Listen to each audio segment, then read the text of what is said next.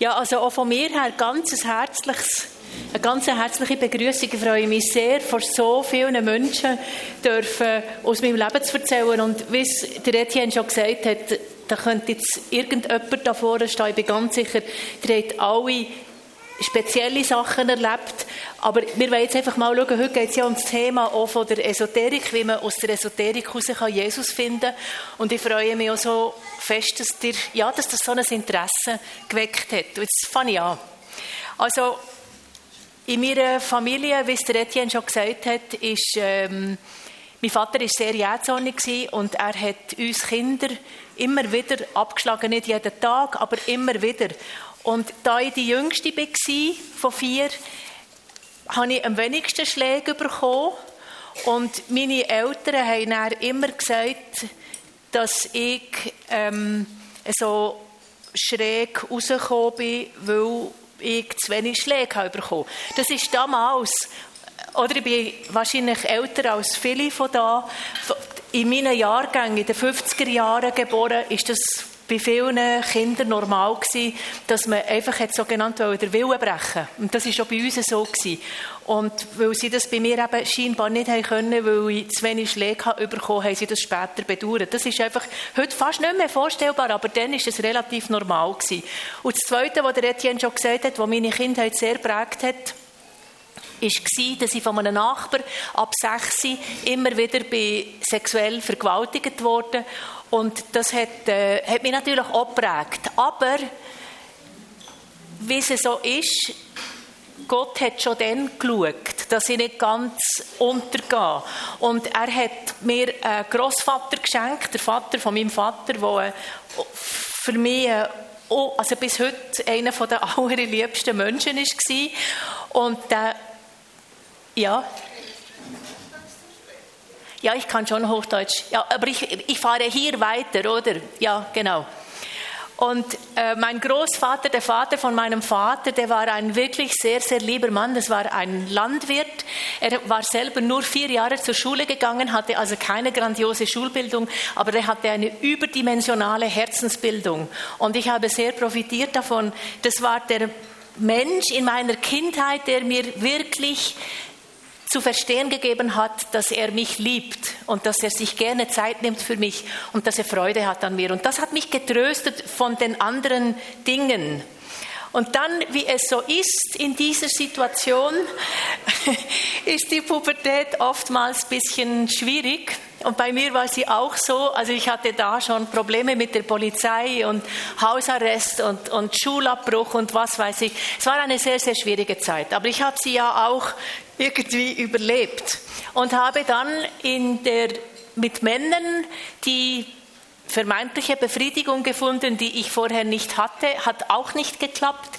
Ich war weit über 40, als ich gemerkt habe, dass ich Liebe gesucht habe, aber in der Sexualität. Und ich habe mit einer wirklich grandiosen Treffsicherheit mich immer in die falschen Männer verliebt, nämlich in die Männer, die die Sachen wiederholten, die ich in der Kindheit erlebt hatte. Es konnte, ja, es konnte ja nicht funktionieren. Und dann ist meine Schwester, das war in den 70er Jahren, da war in der Schweiz Autostopp-Mode. Da gingen die jungen Menschen mit Rucksack und Schlafsack, bisschen Geld und meistens einem Schulabschluss, einem, einem Berufsabschluss um die Welt und machten Weltreise per Autostopp. Macht man ja heute sozusagen nicht mehr. Und meine Schwester hat das auch gemacht. Die kam nach eineinhalb Jahren wieder zurück und hatte einen ganz starken Glauben zu Jesus gefunden. Und in meiner Familie war das sozusagen skandalös, weil wir hatten wohl eine Bibel im Büchergestell stehen und die wurde auch immer abgestaubt und die wurde einmal pro Jahr gebraucht, nämlich an Weihnachten. Da hat meine Mutter die hervorgenommen und uns die Weihnachtsgeschichte vorgelesen. Aber ansonsten war Gott in unserer Familie nicht so wirklich, also selbstverständlich wussten wir, dass es Gott gibt und Jesus und das Kreuz. Diese Bibelgeschichten hatten wir alle intus, aber wir hatten null Beziehung zu Gott. Und mein Vater hat immer gesagt, dass er diesen Gott nicht braucht, dass er schon sonst genug Probleme hat und nicht noch ein Problem mehr braucht, sozusagen. Und dann ist meine Schwester zurückgekommen von der Weltreise und sprach vom Morgen bis am Abend von diesem Jesus Und das hat uns sehr genervt, das hat uns irritiert. Wir haben gedacht, ja, was, was, wann wird die wieder normal? Und irgendwie wurde die nicht mehr normal. Also das ist einfach geblieben, dieser, dieses Feuer, was sie gehabt hat für Jesus, ist geblieben und wir konnten damit nicht umgehen. Ich habe damals eine ganz andere, ähm, ein ganz anderes Leben geführt und ich wohnte mit meinem damaligen Freund in Lausanne und es war mir sehr egal, was meine Schwester gesagt hat. Und dann hat sie aber immer wieder insistiert, dass es einfach Sünde ist, was wir machen, dass wir da so unverheiratet zusammenleben und überhaupt, das geht gar nicht. Und dann hat sie einmal angerufen und hat gesagt, du, da kommt ein ähm, Nicky Cruz aus Amerika, der macht einen Anlass, einen Vortrag, da müsst ihr unbedingt hin. Ihr müsst diesen Nicky Cruz hören. Und wir haben gedacht, ja gut, gehen wir, dann gibt sie endlich Ruhe. Und wir sind dorthin gegangen und ich kann euch sagen, das war in, in Lausanne auch so in einem großen Saal im Palais de Beaulieu. Und da waren wir und dieser Nicky Cruz hat von Gott erzählt, wie er selbst als Krimineller dann zu Gott gefunden hat. Und wir fanden dieses diesen ganzen Vortrag und auch die Menschen, die dort waren, ziemlich merkwürdig. Wir, also, wir wussten nicht recht, wo wir da gelandet sind. Das Einzige, was wir verstanden haben, vielleicht war es ja auch falsch, aber das ist, was wir vermeintlich verstanden haben, ist, dass er Geld wollte und da haben wir auch wacker gespendet.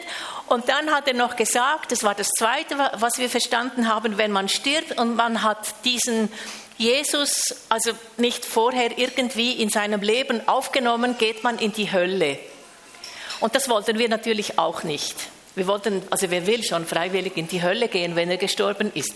Und dann haben wir gedacht, gut, der machte so einen Aufruf, wir gehen auch nach vorne, wir wollen auch diese Versicherung. Und das ist dann, was wir gemacht haben, ich habe schon einmal geglaubt, Anfang 20, also mit 20, und das war eben im Zusammenhang mit diesem Nicky Cruz. Und da haben wir beide, das Einzige, was wir verstanden haben vom Glauben, ist, dass das eine Art Versicherung ist, die man abschließen kann, damit man nicht eben in diese Hölle geht.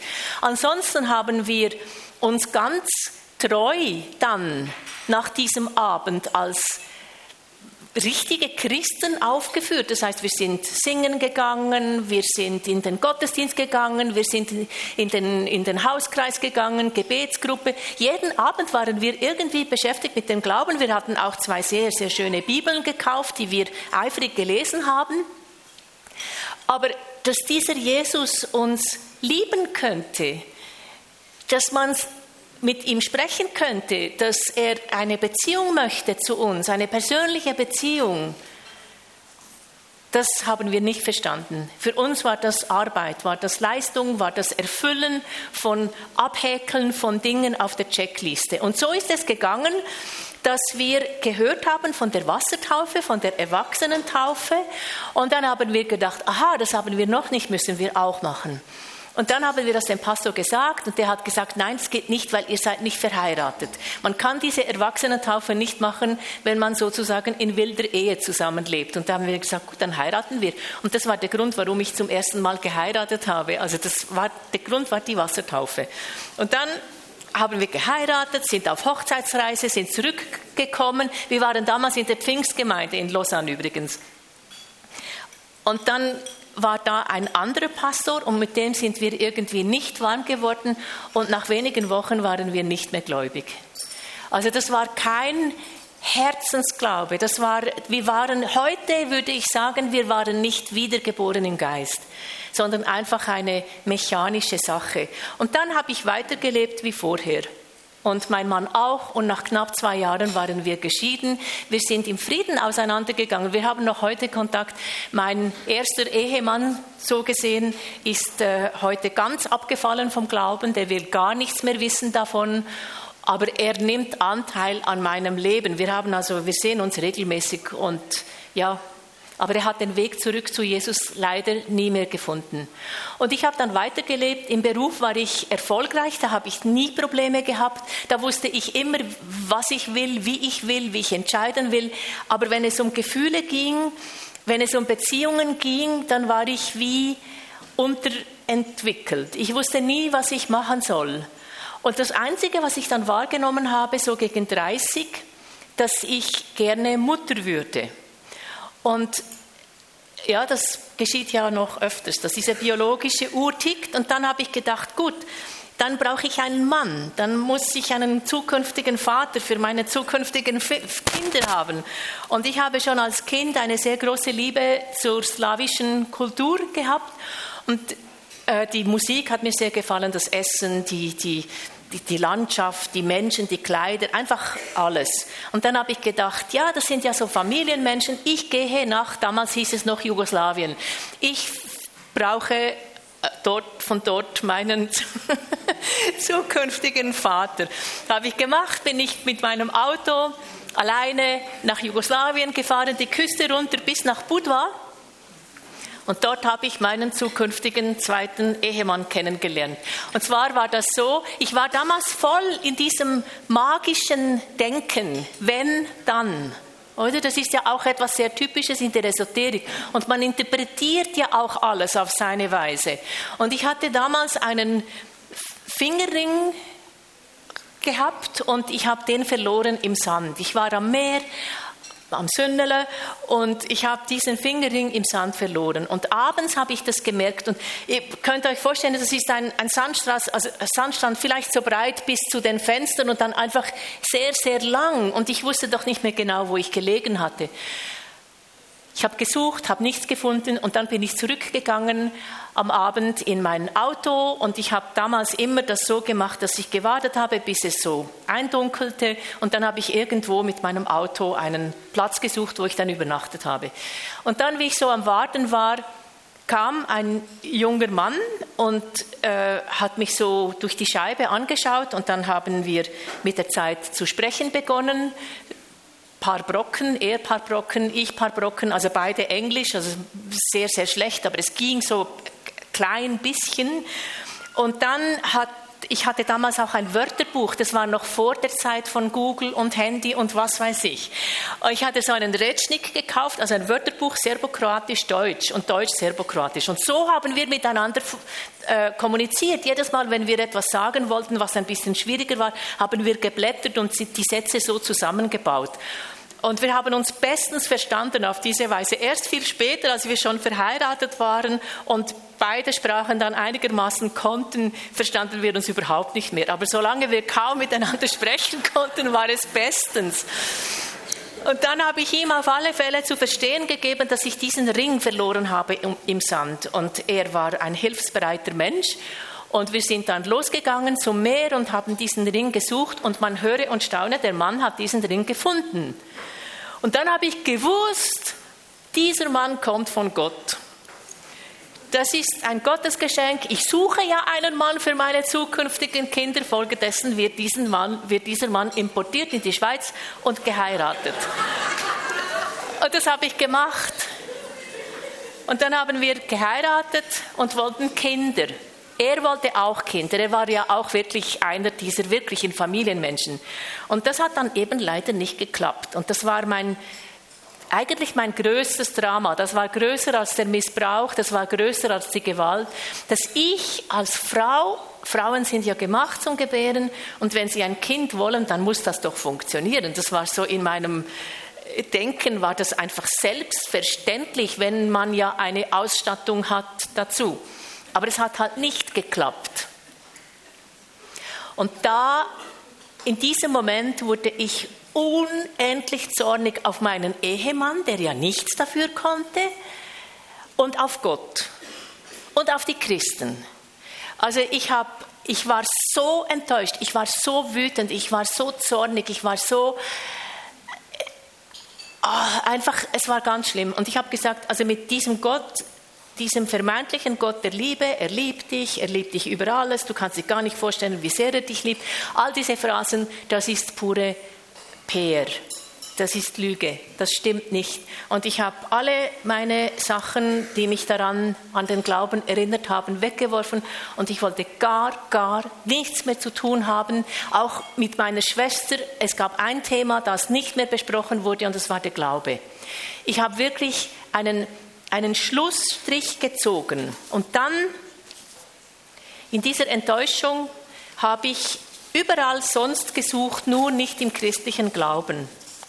Ich habe dann begonnen mit der Esoterik. Und ihr seht hier, wahrscheinlich könnt ihr das nicht alles lesen, ist auch egal. Wahrscheinlich kennt ihr auch nicht alle Wörter, ist auch egal. Es geht mir nur darum zu zeigen, dass es gibt einen Einstieg und vor dem Einstieg gibt es oftmals einen Auslöser. Und ich habe später festgestellt, dass Menschen, die sich dann sehr tief in die Esoterik begeben, oft der Grund eine Enttäuschung ist. Das kann sein Enttäuschung über die Kirche, Enttäuschung über andere Christen, Enttäuschung über das Leben, Enttäuschung über sonst, aber meistens ist es eine äh, große, große Enttäuschung. Und dann macht man den Laden dicht und geht einfach auf die unsichtbare Schiene. Ich will auch nicht sagen, dass alle meine Sachen hier äh, esoterisch sind. Überhaupt nicht. Es hat auch humanistische Dinge und auch andere Dinge dabei. Ich will damit nur zeigen, der Weg das hat ganz banal begonnen schon als Jugendliche, schon lange bevor ich diese krasse Entscheidung getroffen habe mit Astrologie. Das ist für viele der Einstieg. Das erste, der erste Kontakt sieht man ja auch überall in jeder Zeitung, Zeitschrift und so. Und so bin ich dann immer tiefer gegangen und beim, beim 14, beim Schamanismus, da habe ich begonnen, selber Behandlungen anzubieten. Und dann kam der Feuerschamanismus, Alpha Chi Consultant, also das war dann wirklich wild und bis zum Hexenwissen, Telepathie und so weiter. Also der Hunger kommt mit dem Essen, das sagt man ja auch. Und in der Esoterik ist es auch so. Ich war dann eine Süchtige. Ich war, es musste immer wilder sein, immer extremer, immer verrückter, damit es mich überhaupt noch angezogen hat. Das ist eine Sucht. Also genauso wie man handysüchtig sein kann, PC-Spiele-süchtig, Alkoholsüchtig, was weiß ich. Es gibt so viele Süchte, kann man auch esoteriksüchtig sein. Und es gibt in Deutschland Selbsthilfegruppen von Amtes wegen, also von, von den Bundesämtern, wo Menschen die frei werden möchten, aus der Esoterik Hilfe finden. Es ist also nicht einfach nur so ein Spiel. Und mein Glaube war damals, und das Glauben im Allgemeinen die Esoteriker, es gibt keine Sünde und auch keinen Satan. Das sind Lügen von den dummen Christen, haben wir gedacht.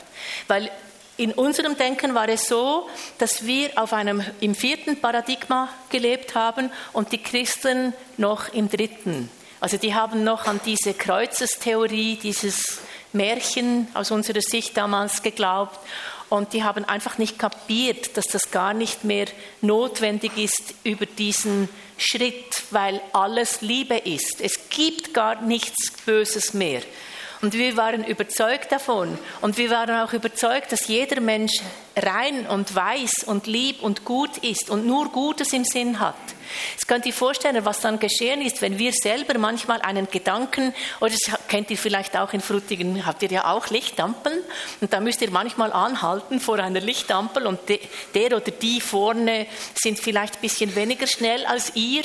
Und dann kommen ja manchmal so Gedanken, manchmal ist man ganz lieb und sagt, ja, ja, kommt schon. Und manchmal hat man auch andere Gedanken und ich habe manchmal auch andere Gedanken gehabt. Und dann habe ich gedacht, ja Mensch, aber das ist ja jetzt gar nicht reine Liebe, was, was ich da denke, sondern vielleicht ein Ausbruch meiner Ungeduld. Und dann, was macht man? Macht man eine neue Sitzung, ein neues Ritual, bezahlt wieder 250 Franken oder was weiß ich wie viel, um dieses vermeintliche Problem loszuwerden. Und dann hat man das eine Weile, ist es wieder gut und dann kommt wieder etwas und dann braucht man wieder eine Sitzung. Und so ist es eine ewige Fahrt zwischen Hoffnung und Enttäuschung und Hoffnung und Enttäuschung. Das haben wir gelebt.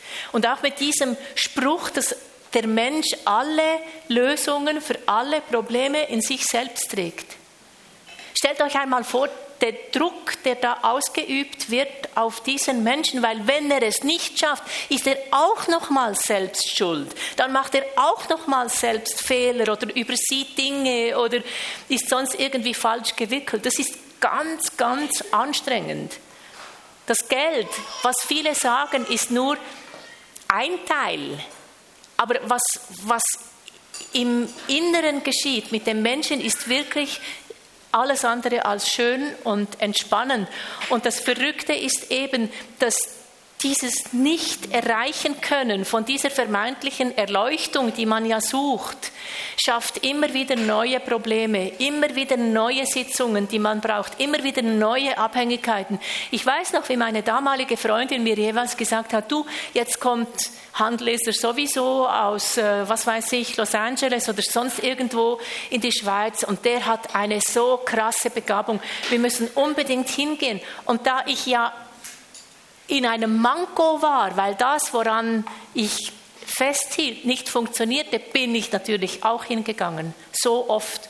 Und manchmal hat es eine Zeit lang funktioniert, dass ich den Eindruck gehabt habe, doch, doch, jetzt bin ich geheilt von meinen Problemen, von meinen, einfach diese, wie wir alle wahrscheinlich haben oder gehabt haben. Jetzt ist es gut. Und dann begann die ganze Geschichte von neuem. Und dann habe ich immer wieder gedacht, ich weiß das noch ganz genau, ich komme nicht vorwärts. Ich, ich drehe mich im Kreis. Das ist wie eine Spirale. Es kann sein, dass ich immer ein bisschen höher gehe, aber ich komme, ich komme nicht wirklich vom Fleck. Ich habe nicht diese durchschlagende Heilung und Erlösung, die ich mir so sehr erhofft habe. Und das war wirklich zermürbend. Und dann kam dazu, dass wir hochmütig wurden. Oder wenn da steht, wir sind Gott, dann braucht man keinen anderen daneben. Dann muss man nur den inneren Gott sozusagen aktivieren. Und das funktioniert natürlich nicht, weil niemand von uns ist Gott. Das ist eine Anmaßung. Ja, das war nicht einfach. Ich zeige euch hier in Ecuador im Schamanismus. Ich war ja zwölf Jahre aktiv im Schamanismus, also ich bin die vorne links, noch ein bisschen jünger. ähm, da haben wir eine psychedelische Droge zubereitet. Diese Holzteile in meiner Hand, das ist dieses Ayahuasca, das ist diese Liane, die wir, also nicht ich, sondern die, das Ehepaar hinter mir zubereitet haben, rituell, zeremoniell. Und das haben wir dann getrunken. Der Schamane, das ist der Mann im weißen T-Shirt, der sieht da ganz normal aus. Und wenn er dann, wenn, wenn dieser Tee, dieses Gebräu durchgekocht war, dann äh, hat er als erster davon getrunken und auch geraucht, eine spezielle, ich weiß nicht, was da drin war in diesen selbstgedrehten Zigaretten. Auf alle Fälle hat, wurde er selber dann in eine, er wurde ein anderes Wesen. Er hat dann sein Gewand angezogen, hatte eine andere Tonlage der Stimme und, und, und. Es war völlig anders. Und wir alle haben dann von diesem Ayahuasca getrunken. Und das, ich glaube nicht, dass man süchtig werden kann von Ayahuasca, weil es so äh, schrecklich ist. Also ich habe noch nie nicht annähernd etwas sonst getrunken oder gegessen, das so abartig, wirklich einfach ungenießbar. Das, das hat gerochen nach faulen Eiern und der Geschmack war so zwischen Jauche und, und irgendetwas ganz Verdorbenes. Also es war furchtbar zu trinken. Und da nimmt man so ein Becherchen und nach 20 Minuten noch einmal so ein Becherchen und das muss einfach runter, weil wehe, das bleibt im, im Mund, es geht gar nicht. Und dann geht man, schamanisch gesprochen, auf Reisen, das heißt, man begibt sich in andere Dimensionen, man fliegt beispielsweise auf einem Drachen in, auf, in, ja, anderswohin und erlebt dort vermeintlich Heilung und neue Bewusstseinszustände und schnellere, schnellere Entwicklung von sich selbst. Das war das Ziel von diesen Reisen. Sehr oft musste man beim Ayahuasca auch erbrechen. Wir haben ja jetzt, glaube ich, fertig gegessen. Und das wurde auch interpretiert als äußere Reinigung. Es gibt die seelische Reinigung und dann eben auch die körperliche Reinigung. Also man hatte immer für alles Antworten. Und in den letzten Jahren habe ich gearbeitet als Lichtheilerin für uns war ja alles Licht als Medium. Ein Medium ist eine Wahrsagerin eigentlich, eine Hellseherin. Das ist das wiedergöttliche Pendant zu der Gabe der Prophetie. Also die Quelle, der Geist ist anders, aber das Erkennen von Dingen ist bei beiden, aber einfach die Quelle ist bei uns eine wiedergöttliche gewesen.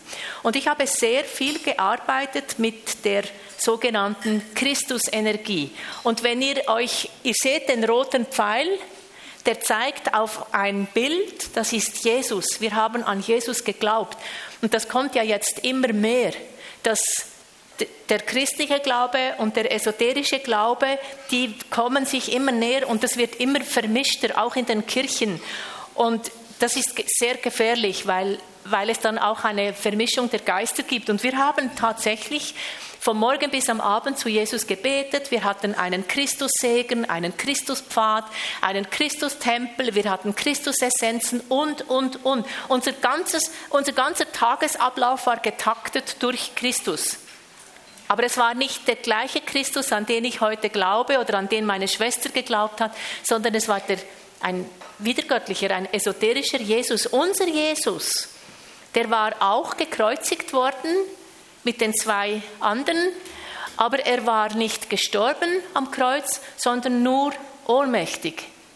Und dann sind seine Essener Freunde gekommen und haben ihn heruntergeholt vom Kreuz, haben ihn in die Höhle getragen, den Stein vorne dran gerollt und in der Höhle haben sie zu ihm geschaut, haben gebetet für ihn, haben äh, äh, Räuchersachen und, und Pflanzen und was weiß ich aufgelegt, haben gesungen. Und dann ist dieser Jesus aufgewacht und ist mit seiner hochschwangeren Frau vom dritten Kind nach Indien ausgewandert. Das war unsere Version.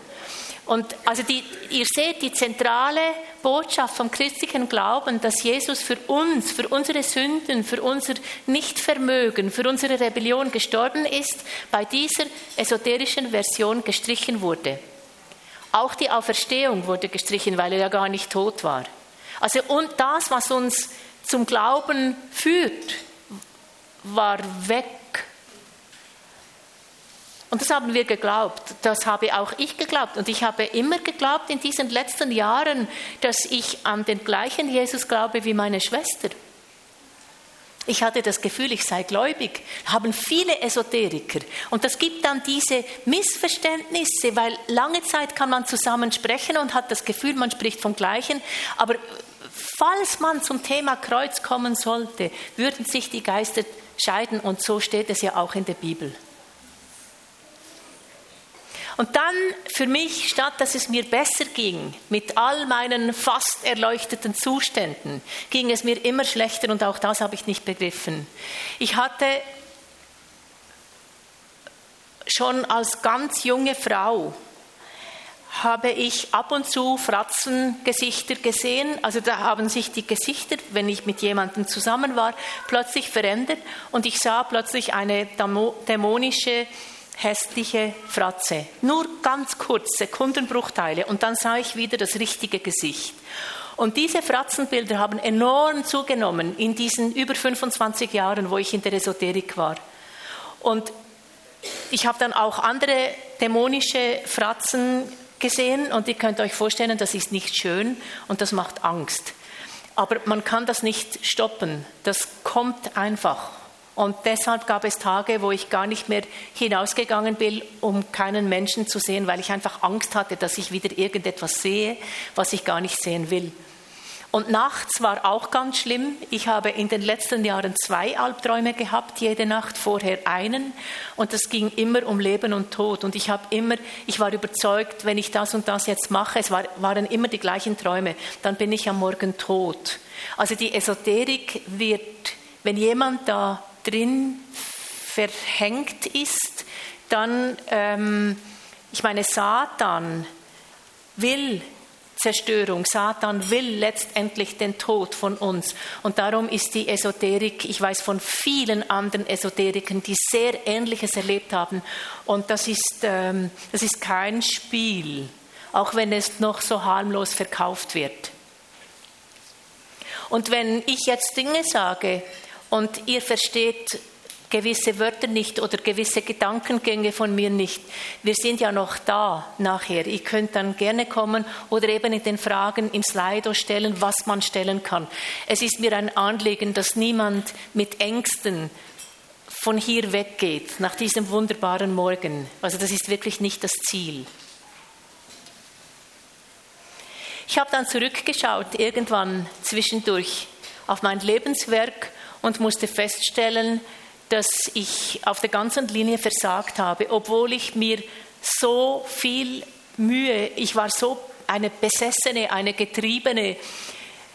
Ich habe auch gut Geld verdient und konnte deswegen auch viel investieren in meine vermeintliche äh, Heilung und so. Aber das ist mir, ich musste dann irgendwann eingestehen, das hat nicht funktioniert. Und dann am Karfreitag 2011 saß ich vor meinem Altar, den ihr vorher gesehen habt, und habe meine Gebete gemacht und plötzlich habe ich einen Krampf gekriegt auf meinem Herzen.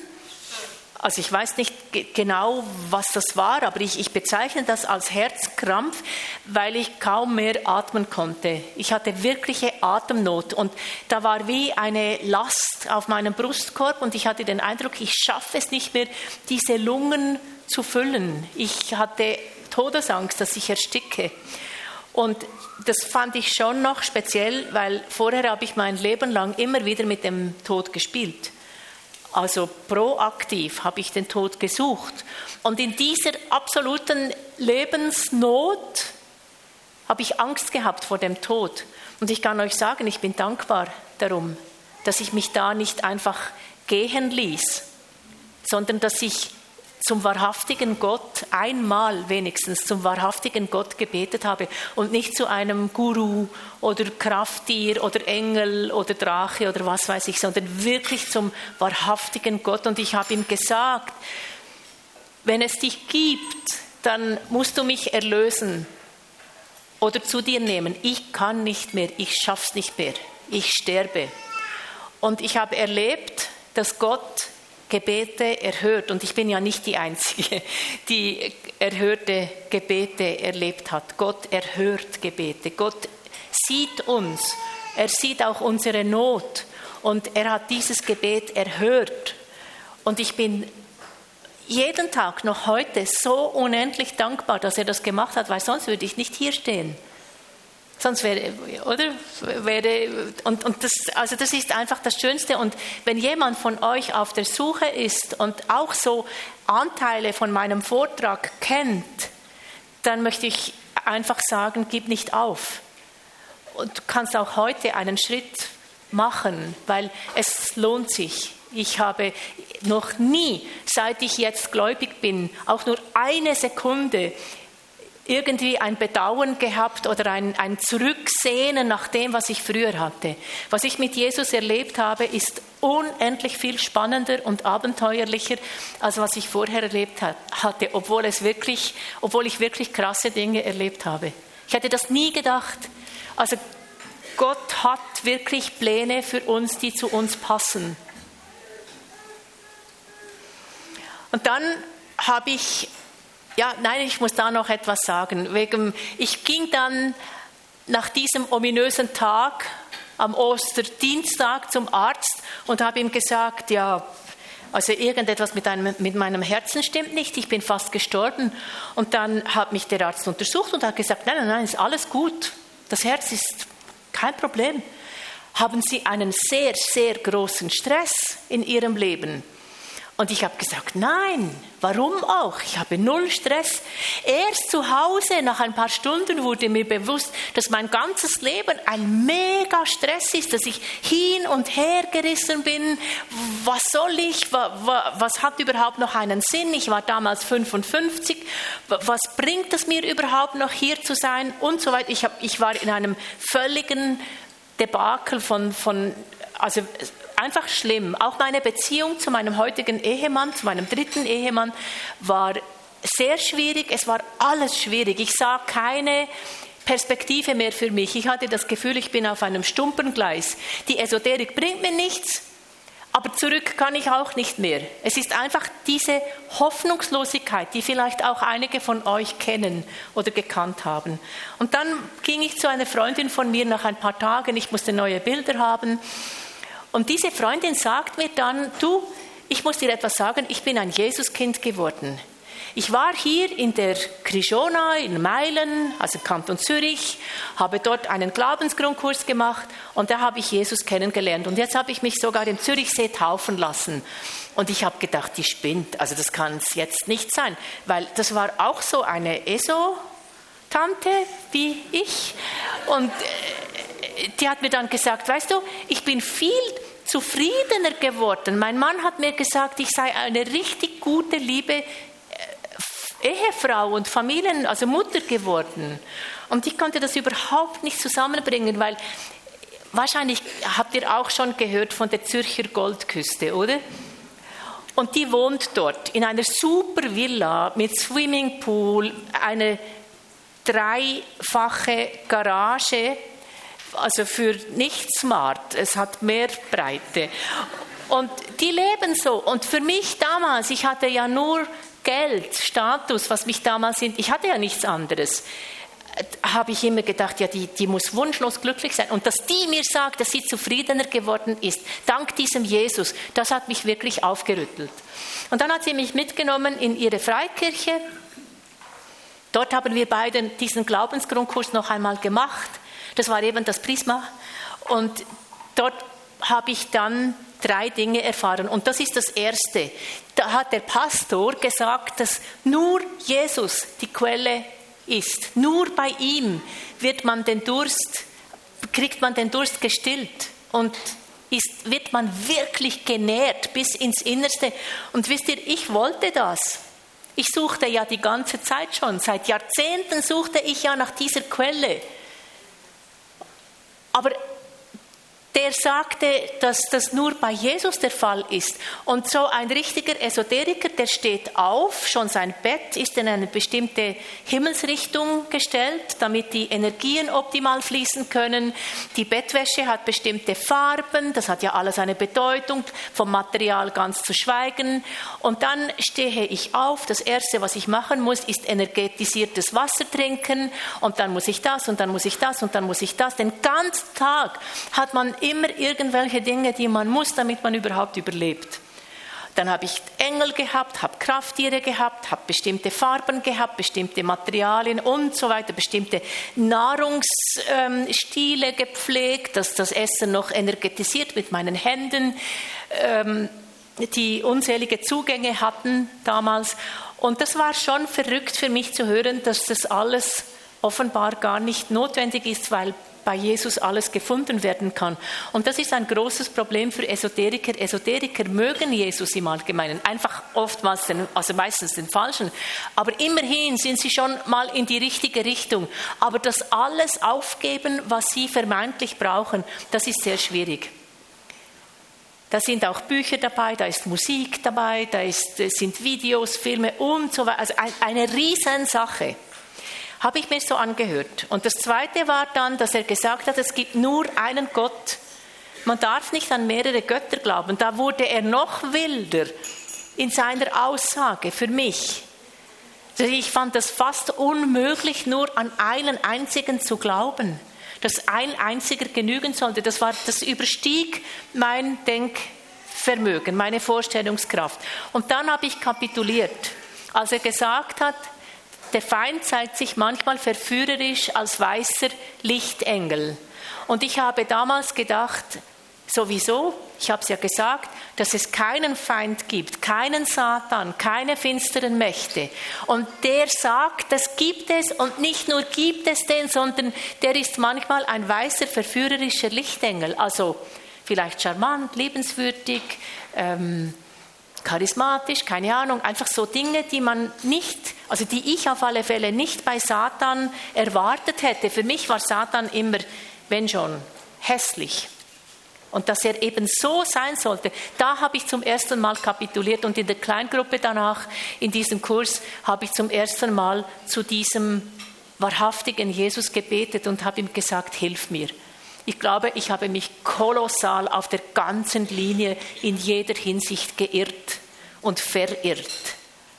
Und auch dieses Gebet hat er erhört. Ja, und dann ging es weiter.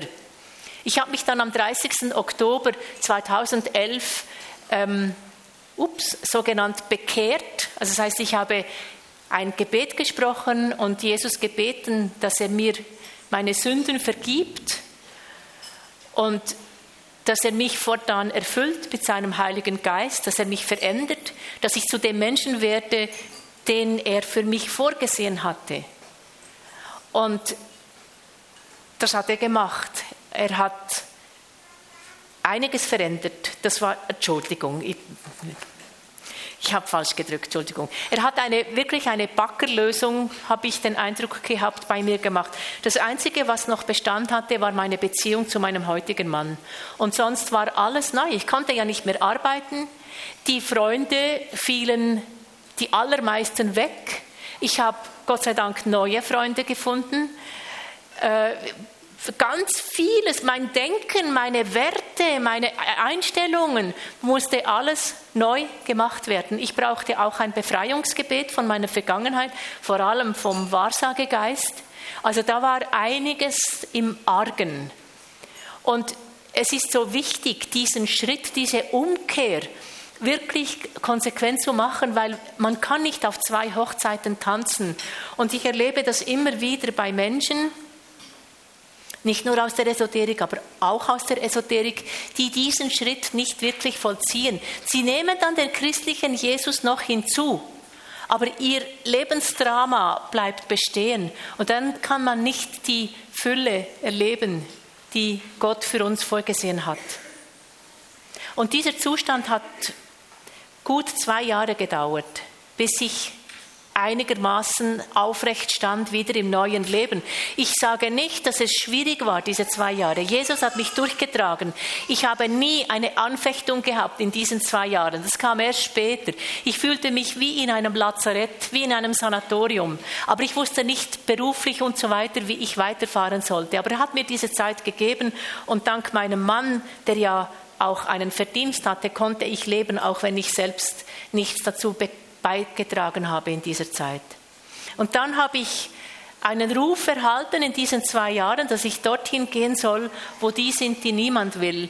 Und das begleitet mich bis heute. Ich habe bis heute wahrscheinlich auch durch meine Familiengeschichte ein Herz für die Schwächeren, und ich wurde dann Seelsorgerin und eben dieser Glaubensgrundkurs, bei dem ich Jesus gefunden habe, ist mir halt extrem wichtig, aber es kann auch ein anderes sein und manche brauchen auch gar keinen. Und dann habe ich einen Fortsetzungskurs aufgebaut. Ich mache das alles auf Zoom und das schenkt mir viel Freude. Also da kann mich Jesus gebrauchen und ich finde das unglaublich, dass er, wie er uns schwache Menschen gebrauchen kann.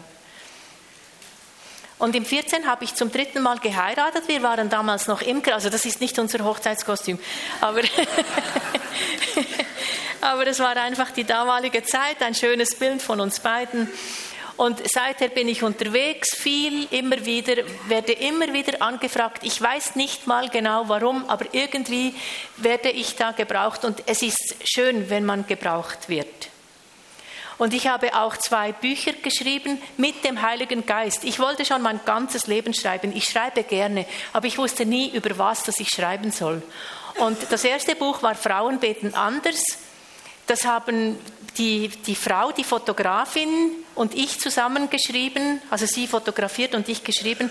Und das war einfach zum Zeigen, wir haben nichts gegen Männer, gar nicht, aber wir haben es einfach über Frauen gemacht und wollten damit zeigen, dass christliche, gläubige Frauen durchaus spannend und interessant und ähm, auch anziehend sein können.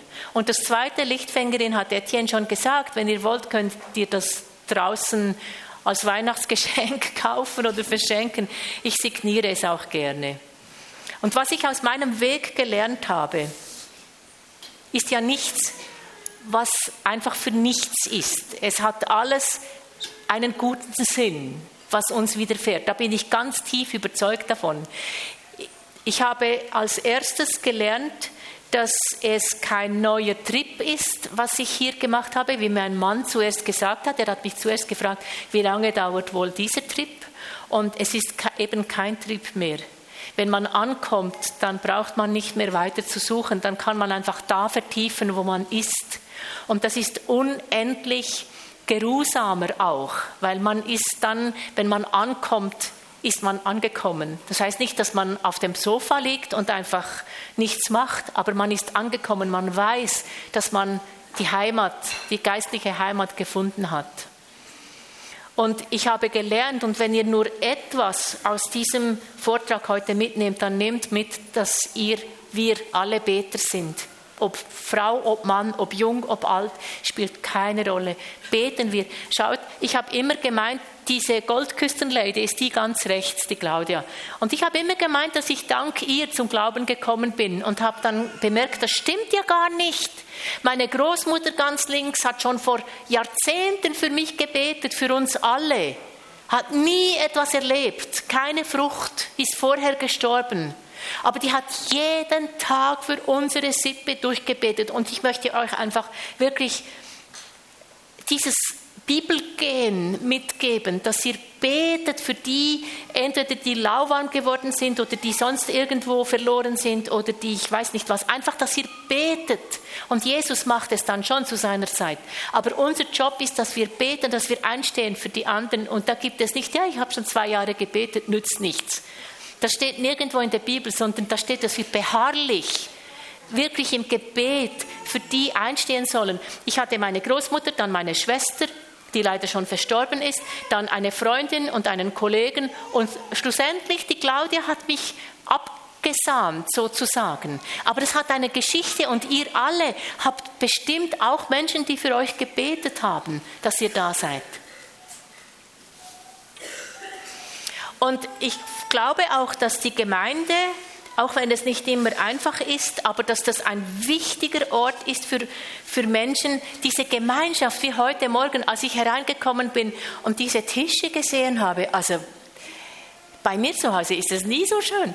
Das, das ist so, da ist einfach Liebe vom ersten Stuhl bis zum hintersten Stuhl. Und das tut so gut. Wir sind oft allein und einsam in unserem Leben. Und so etwas zu erleben, finde ich einfach unbeschreiblich schön und auch sonst die Gemeinschaft, dass man einstehen kann füreinander, dass man beten kann füreinander, dass man Freude haben kann miteinander oder weinen, was auch immer. Das ist so kostbar in der heutigen Zeit, trotz Social Media, weil es ist einfach nicht dasselbe. Und die Bibel, finde ich persönlich, die hilft mir selber am allermeisten im Glauben zu bleiben. Da erfahre ich Gottes Stimme eigentlich als einziger Ort. Da bekomme ich Antworten für mich. Und das Gebet, das Dienen. Und dann habe ich auch ein neues Herz gekriegt, ein Retterliebe-Herz, weil in der Esoterik geht es meistens um sich selbst. Da ist man ziemlich bis sehr hochmütig. Und dieses Retterliebe-Herz hat sehr viel verändert in meinem Leben. Ja, ich glaube, wir kommen jetzt zu den Fragen, oder? Ich gehe da weiter. Ist das gut? danke euch.